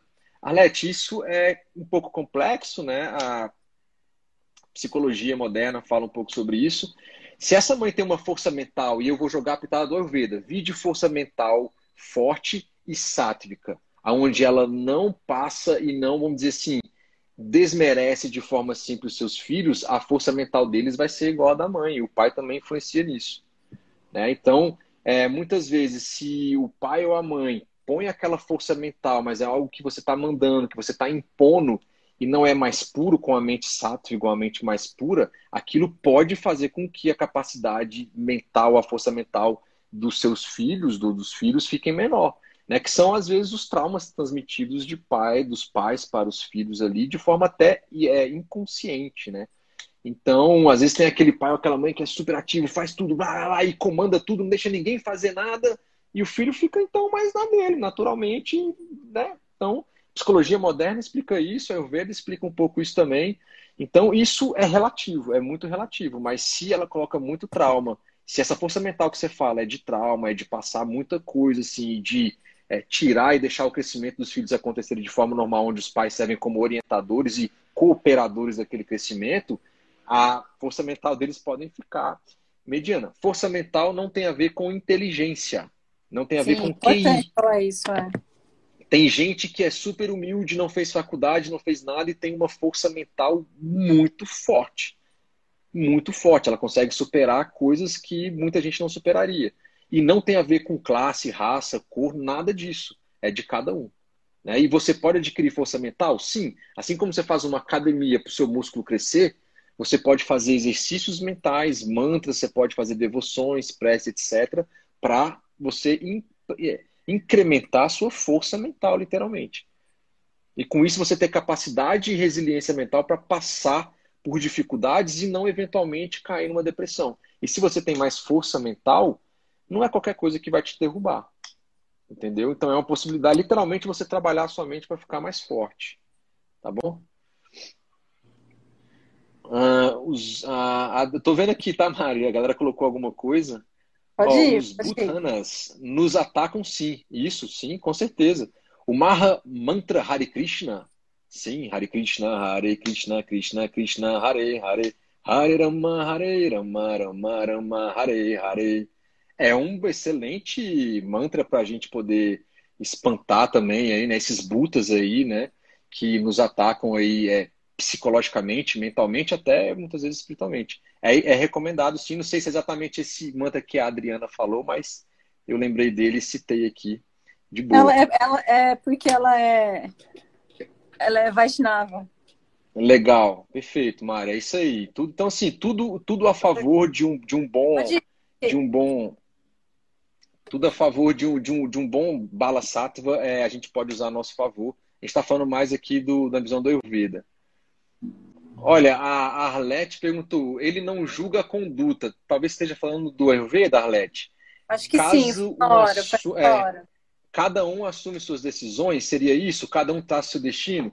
Então, essa questão, se a gente jogar a questão kármica aqui, você tem algumas coisas kármicas a se resolver, mas sim, você tem que assumir a sua autorresponsabilidade nessa sua vida, né? E você é responsável pelo que você faz. Então, o Ayurveda fala muito sobre isso, né? Autoresponsabilidade, você é, conduzir a sua vida na questão mental, na questão física, é, na questão, sei lá, do, é, de sono, na questão de alimentação, na questão da atividade física, na questão do silêncio, na questão dos seus relacionamentos, é tudo responsabilidade sua. A gente sabe que isso não é simples, porque a gente tem é, influências né, materiais, influências psicológicas das pessoas, dos relacionamentos, mas sempre é, você é o responsável. Se por algum motivo você não está dando conta disso, como a gente está falando de depressão, é hora de pedir ajuda, é hora de, de segurar a mão de alguém que vai te ajudar aí, ou várias pessoas, para você sair disso e depois tomar a rédea de novo. Né? Porque se a gente andar com uma bengala o tempo inteiro, vamos supor que eu quebro o pé, estou andando de skate, eu quebro o pé. Meu pé já melhorou, eu fico com a bengala, não vou conseguir executar as coisas que eu executava mais. Eu tenho que largar aquela bengala depois que eu já estiver bem. Depois que eu já te fui acompanhado e estiver bem. Então, o Ayurveda, sim, ele tem muita autorresponsabilidade mesmo e não é fácil, tá bom? Deixa eu ver se tem mais alguma coisa. É, inclusive... A genética, sim, viu, é, é, Adriana? A Adriana colocou aí é, que a genética pode ser responsável. Pode sim, Adriana, ser responsável, mas ao mesmo tempo tem vários estudos que dizem que o nosso comportamento, o nosso estilo de vida pode sim é, sobrepujar alguns genes e eles não serem tão despertos, tá? Então, por meio de alimentação, por meio de várias coisas, esse, a gente também pode lidar com essa questão genética. A genética tem peso? Tem peso sim. Pegando esse gancho, só para falar que a gente não trouxe algumas coisas da modernidade, né? Ah, alguns gatilhos a gente falou, luto, desemprego, uma doença, né? A Mari já falou algumas coisas aí. Doenças cardiovasculares, por exemplo, pessoal, já tem estudos também dizendo que, é, por meio de algumas doenças cardiovasculares, alguns medicamentos que você toma, isso pode é, trazer também depressão, Tá? A vitamina B12 é uma, uma vitamina que está muito ligada à depressão. Tem vários estudos dizendo aí, nutricionais e médicos dizendo. Né? Tem um estudo muito bacana da Faculdade Mackenzie que ele pegou os 25 top estudos de vitamina B12 lá do ResearchGate, da Cielo, do PubMed, e ele fez um levantamento, um artigo de revisão, e dizendo que é, o que ficou caracterizado que é dos 25, 15 diziam que realmente você não ter uma vitamina B12 equilibrada, isso pode trazer algumas coisas com depressão e você pode suplementar com acompanhamento médico, etc e tal, é, caso você esse nível aí esteja muito baixo. Então, vitamina B12 também tem a ver? Tem a ver também. É, sono e depressão, eu já tinha comentado aqui, mas 20% das pessoas que têm insônia têm uma tendência a ter depressão. E 17% das pessoas que têm depressão têm uma tendência a ter insônia. Então, cuidado para não ficar no ciclo vicioso. Cuidado para você fazer a sua higiene é, é, de sono antes de dormir não dormir com telas ligadas, não, não, uma hora antes desligar todas as telas, tomar um banho. A Manu colocou aí, daí faz um banho de descarrego, um banho de ervas, pujas, mantras. Pode fazer isso antes de dormir também, Manu. sei que você falou isso em outro contexto, mas vale também. Faz um escalda-pés antes, antes de dormir, vai rezar, toma um banho gostoso e aí você está preparado para dormir. Né? Que você fica com aquela tela do celular, cara, você, a gente libera serotonina quatro horas depois daquele contato com a tela. Então, você dorme uma da manhã, às cinco, seis você levantou, não teve tempo de você pô, gerar esses hormônios positivos aí que só vem com sono. E o Ayurveda fala o seguinte: olha o que, que ele cita sobre sono: felicidade, tristeza, nutrição, emagrecimento, vigor, fraqueza, virilidade, esterilidade, conhecimento ou ignorância, vida ou morte, tudo isso pode ocorrer dependendo do sono adequado ou inadequado. Então perceba que ele falou de sono de uma forma genérica, mas a gente sabe que algum desses fatores que a gente falou, tristeza, ó, fraqueza, ignorância, são fatores que a gente viu lá, que inclusive tem a ver com depressão. Então, se você não dorme bem, a sua chance talvez de ter depressão ou uma insônia pode ser grande. Então, se você está com problema de dormir, tem que regular isso aí também, tá bom? Ô, Lucas, uma, também... uma alternativa para quem tem muito problema de insônia é fazer sessões de yoga nidra. Yoga, yoga nidra, sim. Pô, yoga nidra é, é muito restaurador, yoga Laya Yoga. Laya Yoga, exercícios físicos ajuda a dormir. Tá? É, então, é, os hormônios, pessoal, tem hormônios? Tem a questão hormonal também, alguém comentou aí, sim, né? Tem um impacto também. E tem alguns estudos vinculando aí a questão do cortisol pelas glândulas suprarrenais também. Sim, que, sim. Que atu... Isso, exato. Que atualmente está é, sendo mais válido, isso, do que simplesmente considerar a questão lá da produção de alguns neurotransmissores, dentre eles a serotonina. Então, eles estão... não é só serotonina, mas aquela toda aquelas a questão da glândula suprarrenal hoje em dia está sendo muito levada em consideração nessa parte hormonal também. Tá? Então, uh, uma coisa que eu queria deixar aqui, Mari, já falando um pouco sobre o que, que o Ayurveda fala para tratar, como é que a gente pode tratar um pouco a depressão, mas antes, lá naqueles canais da mente, é, o Ayurveda fala que todos os canais, tudo aquilo que é fluxo no seu corpo, seja físico ou mental, ele pode ter um excesso, ele pode ter uma estagnação, ele pode ter um bloqueio ou um extravasamento. E nos canais da mente, o que, que seria um excesso? Né? Como é que você considera que a sua mente está excessivamente de pensamentos, talvez? Hiperatividade, preocupações demais, raiva demais e desobediência. Tudo isso ligado muito a rajas. Né? Então você tem um excesso de coisas acontecendo na sua mente. Então, se você está com muita hiperatividade, muita preocupação, muita raiva, muita desobediência, isso é um indício de irajas na mente. A gente viu que irajas também o que, o, é o que um dos é fatores. Desobediência, Lucas? Desobediência muitas vezes pode ser algo que, você, que alguém disse para você fazer que vai ser bom para você e você não faz, por exemplo. Não, uma relutância tá... para algo bom, inclusive. É, ou você simplesmente fala assim, ó, você pode, seu médico fala, ó, toma esse remédio que isso vai te ajudar, ou se te passa alguma coisa, ou o terapeuta Ayurveda te passa alguma coisa. Você fala, não, eu não vou fazer isso. Você desobedeceu. Né? Tá. De uma forma mais, talvez mais direta, é tipo, você fala pro seu filho, não ponha o dedo na tomada, você vai levar choque. Ele vai lá e pum, põe o dedo na tomada. Ele está muito agitado, ele está muito desobediente. Aquilo era ágios na, na, fazendo uma brincadeira aqui, né? E quando é que a gente vê que a mente está estagnada, né? Tristeza, pesar, um obscurecimento, né, dos sentidos, né, e a própria depressão em si. Então quer dizer que aí os pensamentos estão mais estagnados, estão mais parados né, tem a ver com tamas na mente, né, que ele está ligado ao, ao mental de tamas. E quando é que a gente considera que a sua mente está bloqueada? Segurar as emoções, segurar o choro, por exemplo, segurar a fala, né, não colocar as coisas para fora. Então quer dizer que ele foi bloqueado e está ali estagnado, ficou muito parado. E por meio do bloqueio, né, se você segurar as emoções, se você segurar o choro, a fala, etc., imagina você bloqueando uma represa aquilo vai acumular. E aí a gente volta naquele passo anterior. Se acumular, aquilo pode trazer tristeza, pode trazer um pesar, pode trazer um obscurecimento dos sentidos. E se aquilo extravasar? Né? Então, assim, você fez um bloqueio, aquilo acumulou demais, chegou ao nível que aquela barragem rompeu, da mente rompeu. Aí a gente vai ter coisas muito graves, como delírio esquizofrênico, esquizofrenia, os delírios, né, que inclusive podem ser causados por drogas ilícitas, por bebidas, por entorpecentes. Tá? Então percebo que a gente tem quatro situações na nossa mente. Imagina aquele fluxo muito rápido, que aí você está hiperativo, preocupado, raivoso. Você tem um bloqueio, né, que aí você está segurando emoções. E desse bloqueio aquilo começa a acumular, estagnar. E aí você vai ter tristeza, pesar e etc. Vai ficando mais paradão. até que você pode ter um extravasamento geral, aquele explodiu, aquela represa explodiu, e vai vir um fluxo muito mais forte do que aquele fluxo que a gente falou primeiro, que é o que a gente chama de extravasamento um fluxo mal orientado. Que aí vem o delírio, vem a esquizofrenia, a depressão em níveis mais graves, podendo chegar a uma tentativa de suicídio, por exemplo. Então é importante a gente destacar. Com isso aqui você pode talvez se analisar, né? ou dar uma, um overview. O, eu, eu li por acaso, é, por acaso não, a gente está nesse mês, então eu li é da Secretaria de Saúde do Estado de São Paulo uma recomendação que eu achei controversa, que ele fala é, dizendo que as pessoas que passam por um processo de depressão ou de suicídio não devem ficar é, suicídio não, de tentativa, né? É, de tentativa. é, não devem ficar é,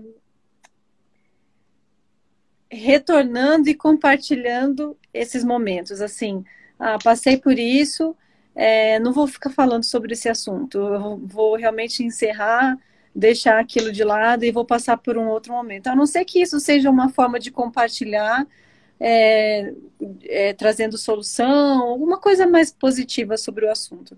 E aí eu, aí eu fui ler sobre o assunto e, e isso tem muito a ver com xamanismo, isso tem muito a ver com yoga de deixar a história pessoal um pouquinho de lado e seguir com a presença, com pratyahara, com aspectos mais búdicos da mente, se, se relacionar com esse com isso. É, a gente está falando aqui de um monte de aspectos e você trouxe outros importantes que são aditivos para o processo, né? São para os processos depressivos, que são esses de drogas e, e outras químicas que a gente come, que a gente ingere.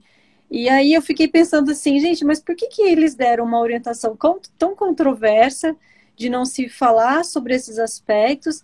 Mas aí o Lucas traz um outro assunto, que é esse da gente se intoxicar socialmente, deliberadamente permitido pela sociedade, como o uso de, né, demasiado de álcool e outras drogas que são né, permitidas socialmente, que a gente sabe. E aí você também não trata isso. Eu, aí o yoga vem falar que não é mais para falar disso. Como, não, não, é meio confuso isso? Como, eu, eu não entendi assim muito bem esse assunto. Se é para falar, por que não falar sobre todos os aspectos? É, então, é, eu não li isso que você falou, mas o, dentro do, do, conceito que eu trouxe aqui, e pelo que eu li também, eu estudei, li alguns artigos, li o do CDV, vi o site do Ministério da Saúde, é, quando a pessoa está em crise, pelo que eu vi, eu não, como eu falei, não sou psicóloga, pelo que eu li, pelo que eu vi, se ela tiver oportunidade, ela deve falar aquilo vai tirar aquela carga emocional muito forte. Ela pode, inclusive está na cartilha do CDV, ela pode desistir de um ato intencional ali de tentativa de suicídio, tá? E depois vai vir todo um tratamento. E aí eu não sei te dizer, Mari, se depois desse tratamento, o que, que acontece na visão psicológica ou médica é, do porquê aquela pessoa não precisa ficar remoendo. Eu acho o seguinte, se, se a pessoa já passou por aquilo, ela entendeu e aquilo não incomoda mais ela, quer dizer que ela superou aquilo e saiu desse estado.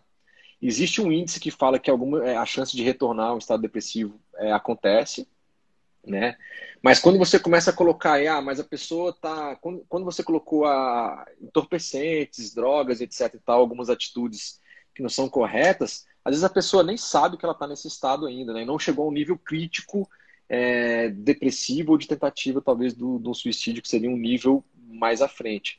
E outra, nossa sociedade depende muito do aspecto, né? Então, é, eu vejo nesse sentido. Assim, eu acho que em crise, pelo que eu li, a pessoa deve procurar ajuda de verdade. Se você estiver perto, você deve deixar essa pessoa falar, que é escutativa, e qualquer um pode fazer isso, e depois você pede uma ajuda. É, eu não conheço o tratamento psiquiátrico ou psicológico da depressão, e aí eu não sei te dizer o porquê que talvez depois que isso passa não se falar é, mais sobre isso. É, eu vou mas... encerrar a nossa live. A gente tem 20 segundos. E quem a quiser gente... continuar, acompanhando. A gente vai a gente voltar e falar dos tratamentos na visão do Ayurveda. Tá Rapidinho, estamos acabando. Valeu. Valeu. Voltamos na nossa quarta parte aqui do Setembro Amarelo com o Lucas Campos, no Jornada Ayurvédica, com o tema depressão e suicídio. É... Oi, Raquel. Suicídio é, na visão da Ayurveda. A gente está na quarta parte da nossa live e a gente espera que todos vocês aí que estavam acompanhando possam retornar. Lucas, Oi? parece que a minha pergunta foi meio louca no final da última, do último encerramento, mas eu queria só deixar claro que a colocação aqui do governo do estado de São Paulo foi relacionada pós-tratamento, tá, gente? Não foi tá. durante o tratamento, é. sequer antes da identificação. Então, que fique claro, eu sei que Legal. tem muita gente tá, deve voltar, tá pegando meio no começo, mas antes de começar eu queria retomar isso, tá, gente? É claro, se vocês quiserem ver depois na Secretaria de Saúde do Estado de São Paulo e do, do Rio Grande do Sul, tá? Então, é importante que a gente retome isso. Beleza. Mari, então vamos partir para o encerramento. Como é que então é a abordagem do Ayurveda na questão da depressão? Né? O que, que a gente geralmente indica, o que, que o Ayurveda fala sobre isso? Né? A gente tem basicamente as terapias sutis ou terapias espirituais, a gente falou um pouco disso, então o Ayurveda considera isso. E quando a gente fala, é, isso a gente chama de Daiva via Pakshraya, e aí, quando a gente fala disso aí, tem muito a ver com a questão das oferendas, tem muito a ver com rituais auspiciosos, com os grandes mestres, os grandes deuses do Ayurveda. E como o Ayurveda está ligado muito ao hinduísmo, né, aos Vedas e tal, é, às vezes você faz mantra para você faz mantras para Shiva, você faz devoções para as várias linhas que tem aí dentro. Então tem pujas específicos, sim, tá? É, contemplações auspiciosas, né? geralmente na natureza também isso é considerado como uma, uma terapia. Por isso que o pessoal fala, ah, vamos para chapada, para uma cachoeira, para você realmente você curtir aquilo, pegar aquela coisa. Isso tem a ver com algo sutil, né? A natureza te trazer o equilíbrio de volta. Nós seres humanos que estamos na cidade, a gente meio que fugiu da natureza real nossa, né? Então, é, cachoeiras, né? Às vezes um mestre, um santo que você é devoto. Então, tudo você fazer devoção ou fazer preces para isso aí é considerado como tratamento também, parte do tratamento. Os mantras, que são os sons mentais, e os mantras eles entram nessa parte de sutil e também para criar mais bala sattva, resiliência mental, né, para que você possa passar por aquilo, para que você possa estar mais fortemente ligado. Inclusive, fazendo um mechan rápido aqui, a versão nova do aplicativo do Ayurveda, coloquei mais de 20 mantras bons com as descrições depois, quem quiser, vai ser lançado ainda, tá? Ainda não tá. Mas etapas também, né? Que é, no yoga tem muito. Você fazer uma. Dá pra gente quando for lançado. Ah, beleza. É, então, assim, o, o, no Ayurveda, assim, às vezes você colocar alguma coisa e diz assim, cara, eu vou colocar isso aqui para me superar. Então, sei lá, se, por exemplo, você faz uma atitude que você já identificou que ela é errada, você seriamente se comprometer que você vai parar de fazer ela. Né? O pessoal coloca isso assim, ah, eu, eu fiz tapas para parar de tomar refrigerante, estou há seis anos e não vou voltar a tomar mais. Né? Há dez anos, meu filho tem dez anos, quando ele nasceu eu parei de tomar. Né? Para virar vegetariano não fiz, não foi nada. Então tapas assim, cara, eu vou fazer uma autossuperação para eu fazer exercício físico todo dia, ou para eu meditar todo dia, ou para eu dormir cedo todo dia. Então isso é considerado também porque isso gera o que? Estímulo mental. Isso gera força mental, vai impactar naquele bala sátiva também né? Então, assim, rituais né, de oferendas, os pujas, os mantras, esses tapas que a gente falou que são exercícios de autossuperação, de perseveranças, né? De perseverança, que são práticas, na verdade, de autodisciplina, né? De, de força de vontade. Isso a gente coloca, isso tem a ver com, com essa questão do tratamento ayurvédico, né? Então, como eu falei, é, o Lucas, mas às vezes é mantra é indiano, não entendo o que, que aquilo significa. Geralmente a gente passa lá o que, que é, o significado, mas as pessoas não se adaptam, né? Então, às vezes, você pode ir para a sua igreja, fazer o seu curso mensal lá, ou diário, seja lá o que for, você pode fazer uma prece, né? Eu falei do Salmo, tem o Salmo 91, né? Que, enfim, é muito forte também, né? Tem o Salmo 88, para quem então, assim, minha família é, veio de um berço espírita mais católico, então eu sei rezar texto, eu sei fazer salmo. Não, então... eu só dei uma risadinha porque eu fiquei pensando, gente, eu tenho nem ideia do que ele tá falando. Os salmos, né, salmo da Bíblia, 91. então. Não, não, eu salmo. sei, eu sei ah. o que é salmo, mas eu não sei ah, tá. o. É, o 91, 88, né? Então, são dois muito muito fortes, assim, de resiliência mental, de trazer uma. de você recuperar aquela sua energia. E, mas se você não gosta também se lida melhor com os mantras, excelente, sensacional. Lucas, aí já já peguei pessoas assim, Lucas, eu, eu, eu sou católico. Eu falei, cara, o terço é excelente. É, ah, Lucas, eu sou um bandista, eu posso fazer uma oferenda, sei lá para quem? Sensacional, pode fazer, é o que te traz bem, você se sente bem? Sim, eu me sinto bem, eu me identifico. Então, mais uma vez, o Ayurveda, ele é, é amoral, ele não vai julgar o que você é, o que você faz. Ele só vai dizer, ó, se você fizer isso, acontece isso. Se você não fizer isso, acontece isso. Né? Então, sobretudo na vida, sobretudo na vida. Tá? Então, vale qualquer coisa nesse sentido de fortalecer a mente. Né? E você se afasta daquelas coisas que você está vendo que está te trazendo é, fraqueza mental. E aí é o contato com pessoas tóxicas, com conversas, com músicas, com vídeos, com filmes, né? Com, com tudo. Você vai ter que saber identificar. Grandes etapas que eu fiz na minha vida, eu sou cinéfala desde pequena mesmo, assim. Eu cresci numa família muito culta. E, e um grande tapas que eu fiz, que eu consegui imprimir na minha vida, foi parar de ver filme violento. É, excelente.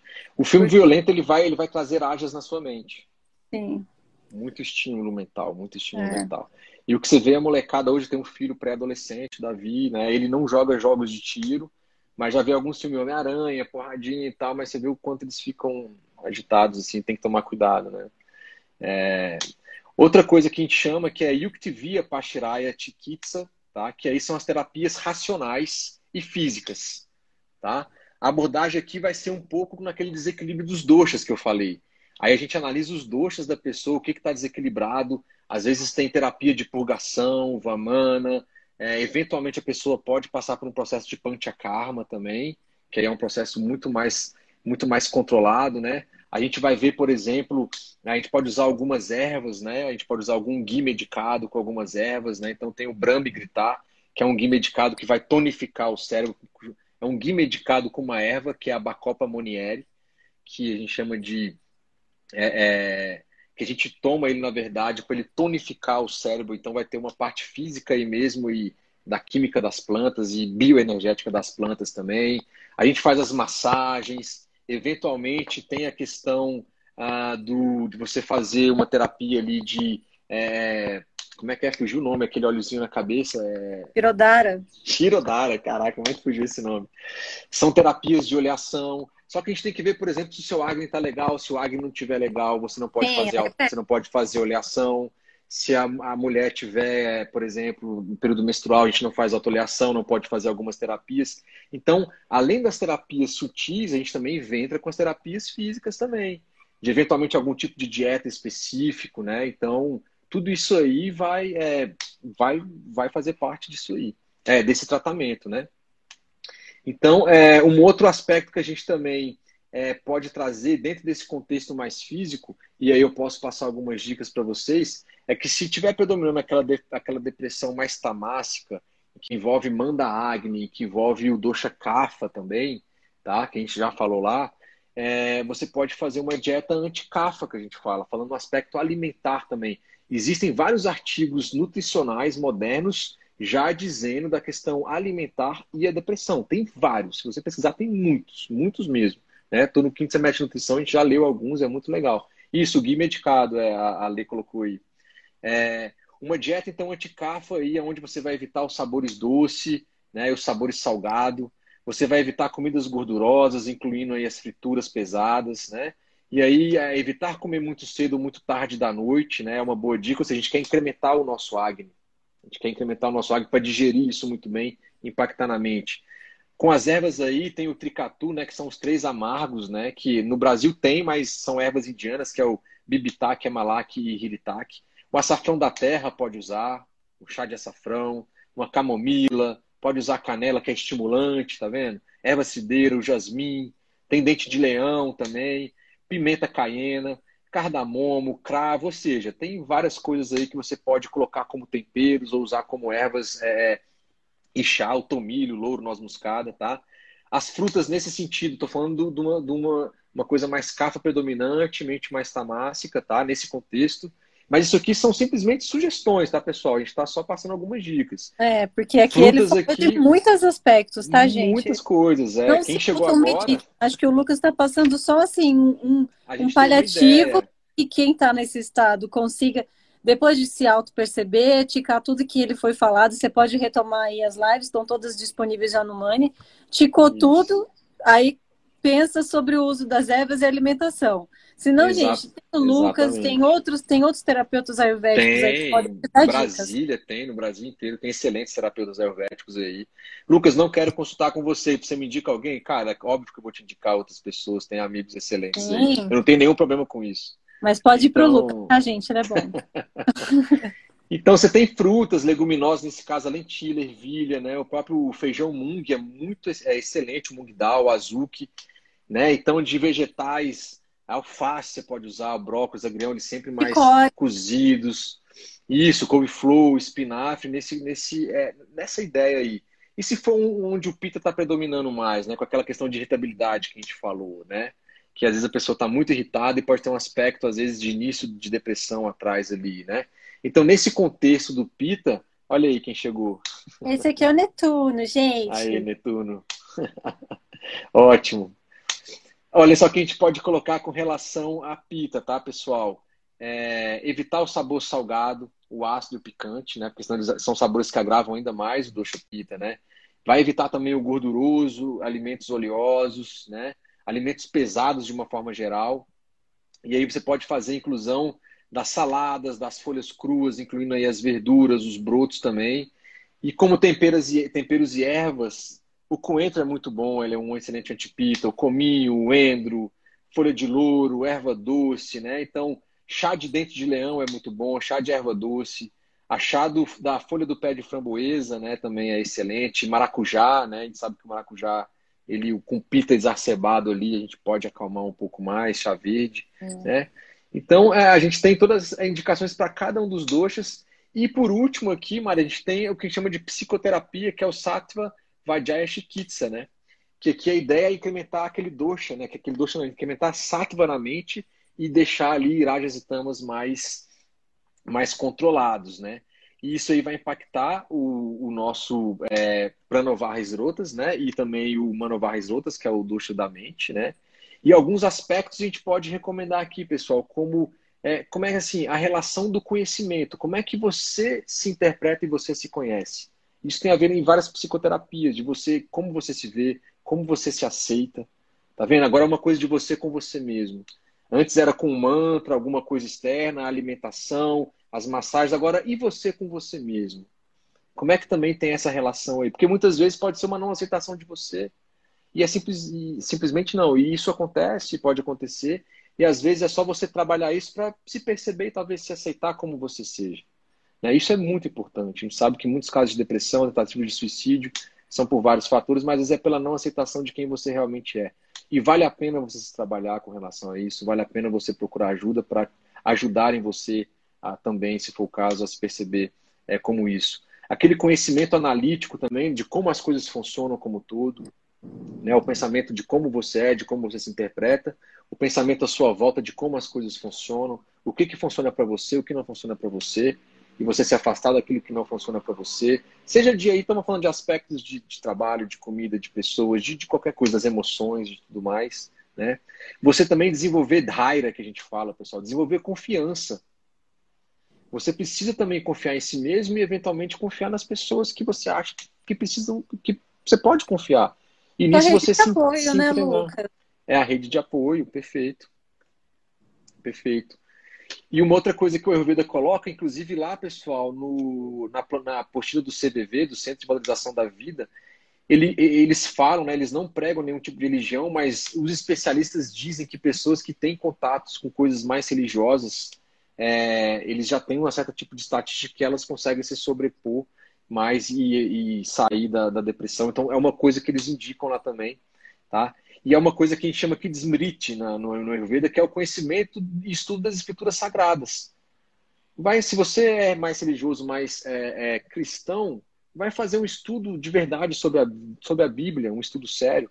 Se você é mais do yoga, do Ayurveda, talvez, vai fazer um estudo do Bhagavad Gita né, que tem várias pessoas. O Dr. Guetta está fazendo estudo do, do Bhagavad Gita toda quarta-feira.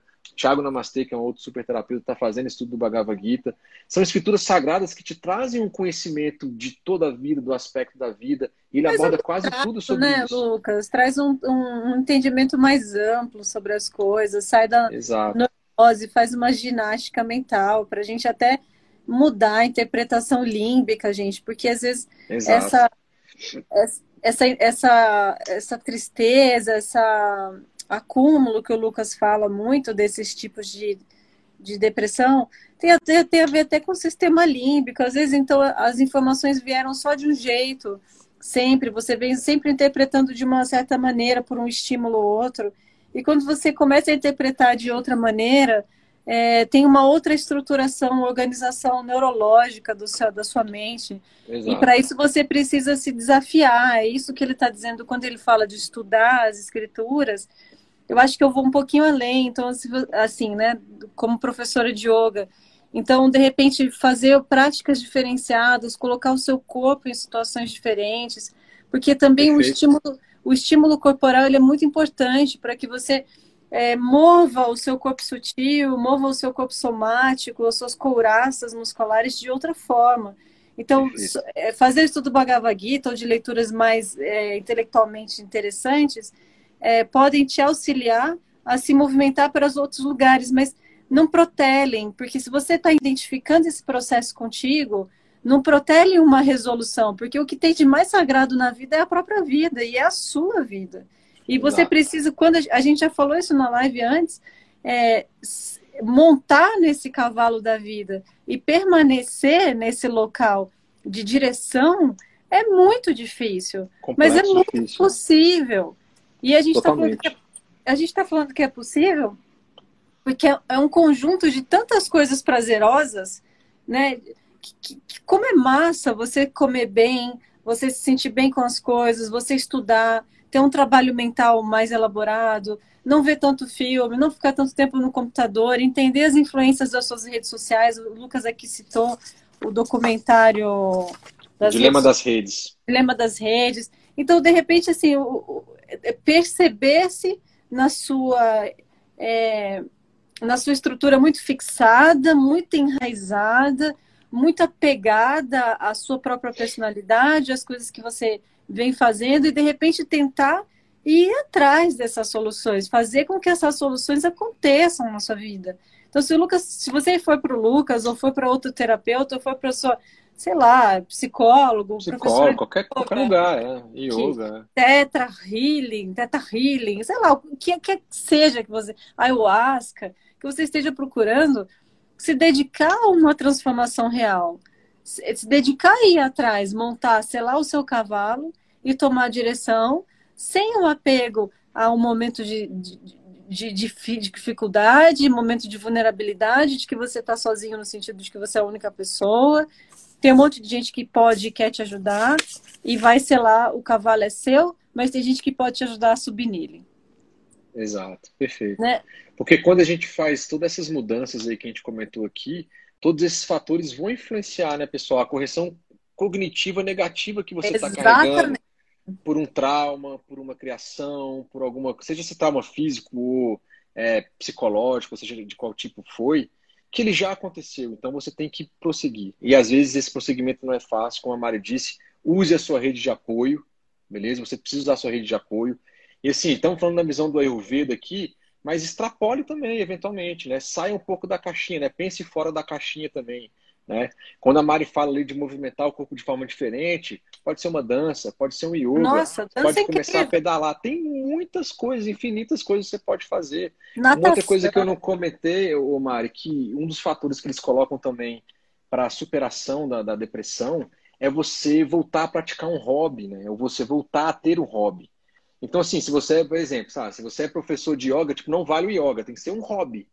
Sim, o que você fazia? Sim. Você costurava, você, sei lá, você nadava, você. Pinta, você borda. Pintava. Você... Então, eles perceberam que as pessoas voltarem a, a, ter um hobby que elas faziam, ou pelo menos achar um hobby se ela nunca fez, isso também faz essa correção aí, vamos dizer assim, cognitiva, para que você possa sair e ter novos canais de pensamento e possibilidades de mudança.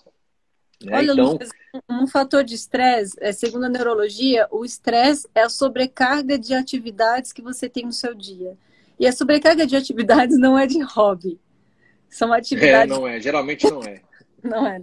é. Então, é, é interessante falar, discutir sobre esse assunto, porque às vezes é, eu, eu sinto assim, muitas coisas me ajudaram nos processos da vida. E uma das coisas que me ajudou foi todas as vezes que eu me dediquei, é, e aí intuitivamente, porque o nosso espírito é inteligente, gente. Nosso espírito Total. vai atrás daquilo que soluciona, porque ele quer sobreviver. O espírito não quer morrer, tá, gente? O espírito não quer tirar a própria vida, ele não quer encerrar a encarnação, a não ser que ele esteja, ter sido muito contrariado, mas ainda assim a, a lei divina quer que essa alma fique vivendo para se regenerar, tá? Então, assim, seu espírito sempre vai querer sobreviver. E como ele é muito inteligente, ele te traz informações búdicas. Ele traz informações que te revelam coisas importantes para que você consiga sobreviver ao caos mental que você está passando. No meu caso, eu, eu sempre dancei intuitivamente e, ó, nem precisa ser a vida inteira, gente. É uma solução é. para aquele momento. Na exato, minha quarentena, exato. o que me ajudou muito foi tocar violão. Eu aprendi a tocar violão há quatro meses. Ai, tô tocando bem pra caramba, fazer showzinho. Não. Mas eu fico muito feliz. Exato. E eu sei como Lucas anda de skate. Então, assim, são coisas que, assim, absolutamente normais, mas que revelam a nossa capacidade de ser feliz.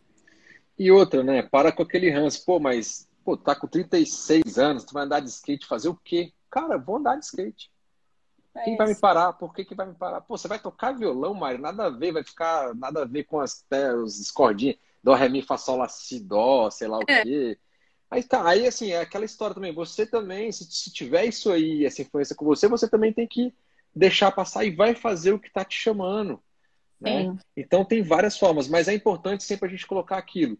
Então, o tratamento a nível sutil, espiritual, ele tem que acontecer. A nível físico, que envolve alimentação, envolve exercícios físicos, envolve o seu sono. A nível social. sutil também, é social, claro. A nível ali mental, os mantras. A nível mental das preces, das meditações também, né? E toda essa questão que a gente falou aí de a gente ter um hobby, de a gente poder fazer alguma coisa de, de ter um momento de relaxamento. Né? Ah, e nisso é muito interessante que você vai acabar criando novos vínculos de amizade quando você começar a rodar isso aí, trazer tudo isso para você.